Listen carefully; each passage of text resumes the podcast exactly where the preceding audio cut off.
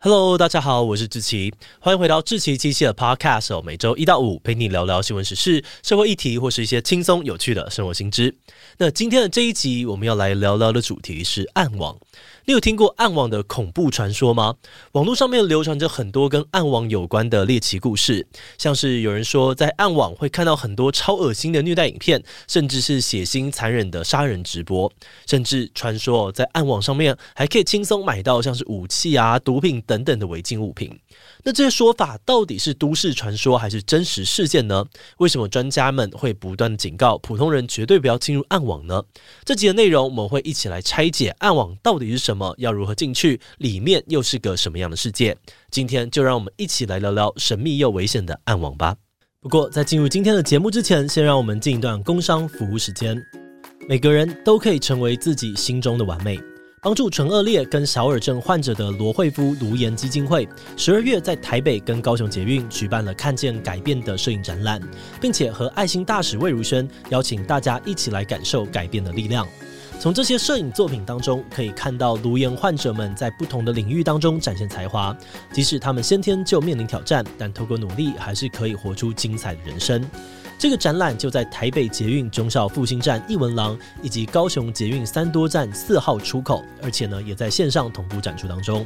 逛完展览还能够体验有趣的心理测验，看看你的闪亮程度代表哪个星星，而且分享测验结果到 IG 限动，并且 tag 基金会，还可以抽奖精美的家电哦。现在就赶快点击资讯栏的链接去逛逛展览、体验测验，看看你到底是哪一种星星吧。好的，那今天的工商服务时间就到这边，我们就开始进入节目的正题吧。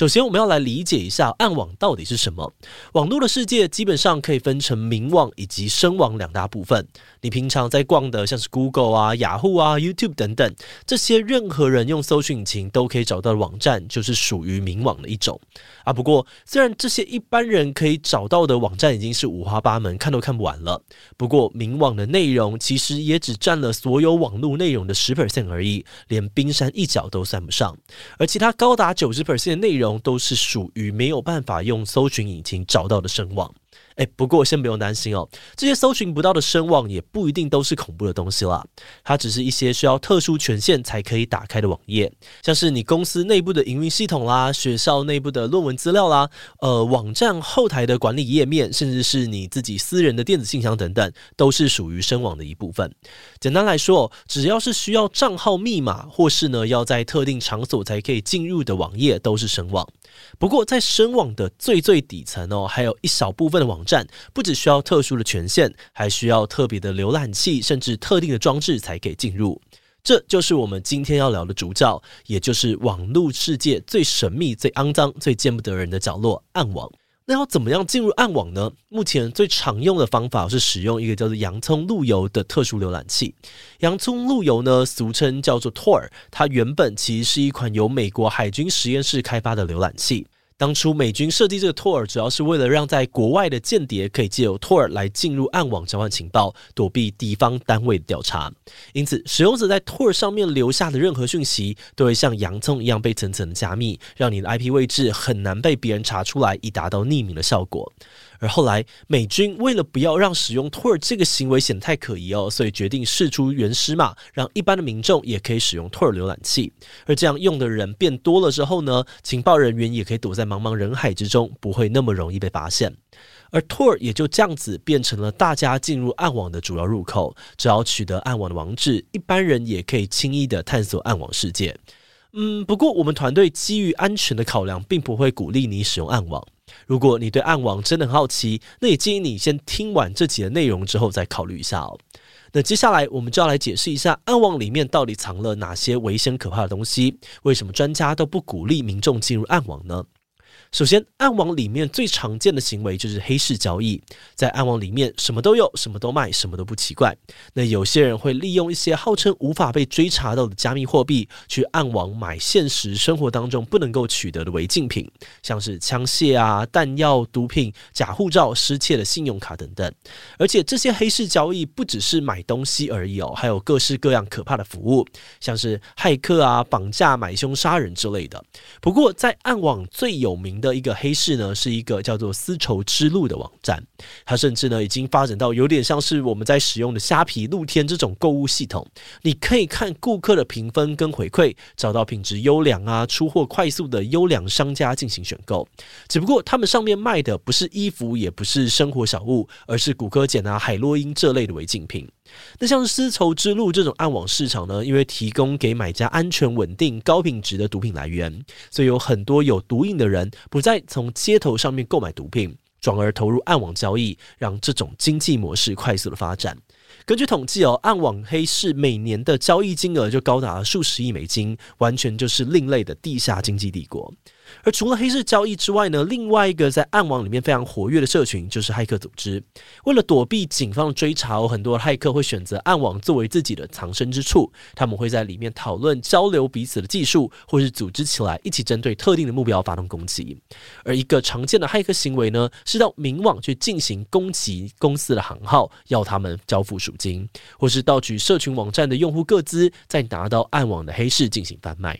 譬如说，你在暗网里面呢，你可以很容易的买到各种被骇走的 Facebook 啊、Twitter 或者是 IG、Gmail 的账号。去年的时候呢，骇客就找上了知名的视讯软体 Zoom，骇走了五十三万个用户的账号密码，并且把这些资料拿到黑市贱卖。而另外，有的时候呢，这些骇客们也会在暗网里面黑吃黑哦，勒索其他的不法分子，要求他们支付比特币，否则就把对方的个资泄露给警方。那因为对于专业的骇客们来说呢，不管是多完善的资安防护，都还是可以找到突破口。而暗网里面也到处都有这种专业级的骇客，所以资安专家基本上都会强烈的建议说，一般人平常没事，真的不要进入暗网，以免被骇客盯上，变成待宰羔羊，甚至莫名被卷入重大的犯罪行为里面。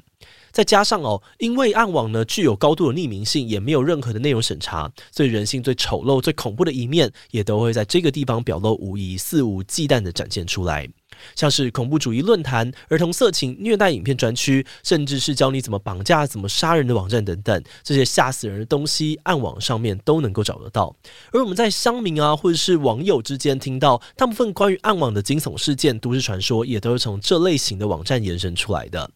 举例来说，在二零一八年的时候，有一对德国的夫妇竟然透过暗网把自己的儿子卖给其他国家的恋童癖者。还有呢，像是在二零一九年，多个国家的警方联手破获了暗网的儿童色情影片网站，逮捕了韩国的主嫌以及遍布全世界的三百三十七位网站客户，震惊了全球。另外呢，之前也有新闻报道过，有一名美国男子在暗网上面公开征求自愿被他杀死然后吃掉的人。那幸好这个。公告被警方发现，假冒成交易者去把他逮捕，才阻止了一场可能发生的悲剧。那从这些荒谬的真实新闻里面呢，你确实可以看到暗网存在着非常非常严重的犯罪问题。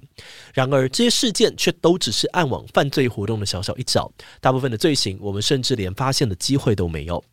根据二零一六年的调查，在暗网里面活跃的网站有高达六成都涉及像是毒品、暴力、色情之类的非法行为。哎，可是既然暗网那么隐秘，警察是要怎么去抓到人呢？对警方来说，如果想要抓到在暗网上面犯罪的人，目前主要是透过以下的三种方式。第一种是由警方雇佣骇客，反过来在暗网里面植入病毒，抓出犯罪者的个资。第二种呢，是警方会派出卧底的警察，在暗网中乔装成买家或是卖家，想办法调出有非法意图的人。而第三种呢，则是在现实生活当中寻找暗网犯罪的足迹还有证据，像是拦截装有毒品的邮寄包裹，再去追踪这个源头等等。那虽然警方对于暗网并不是完全束手无策，但是暗网的犯罪活动基本上还是很难被完全的根除。比如说，在二零一三年，美国的 FBI 终于破获了我们刚刚讲到的著名黑市交易网丝绸之路，还逮捕了网站的创办人，把这个交易平台永久的关闭。那本来以为从此就会平静一阵子哦，但是没有想到呢，才没过几个月，暗网又冒出了更多大大小小的交易网站，抢着瓜分丝绸之路原本的市场。所以直到目前为止呢，阻止不了的暗网交易，也仍然是各国警方最头痛的问题之一。那说到这里呢，你可能会觉得暗网好像呢都是为非作歹的坏人啊，还有不法之徒。不过，我们也还是要借着这个机会平衡报道一下。其实有很多人使用暗网，并不是来做坏事的。举例来说呢，在政府监控很严格的地区，暗网对于当地的新闻记者、民主人士而言，反而是自由与人权的最后堡垒。是因为暗网提供安全且隐秘的空间，所以他们才能够在里面讨论各种敏感话题，不用担心自己哪天会被政府查水表。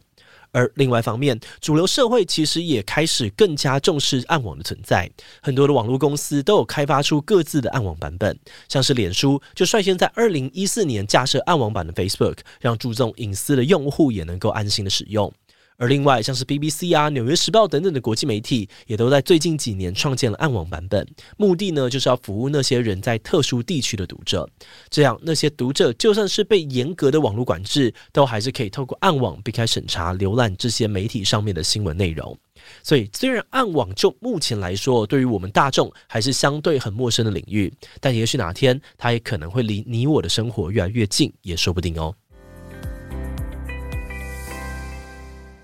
节目的最后，我们也想要来聊聊我们制作这一集的想法。虽然我们今天聊到的内容很多是关于暗网的黑暗面，但就团队的立场，我们也反对任何形式的非法行为。但话说回来哦，我们觉得技术跟工具本身是没有对错的。暗网在本质上面其实也就是一个提供匿名保护的地方而已。毕竟在人类社会当中，不管是基于什么理由哦，我们一定都会有一些所作所为不想轻易的被别人看到。也就是说，提供高度隐蔽性的暗网很可能是人类社会当中必然会出现的产物。它就像是明网的影子一样，只要明网存在，暗网就不会消失。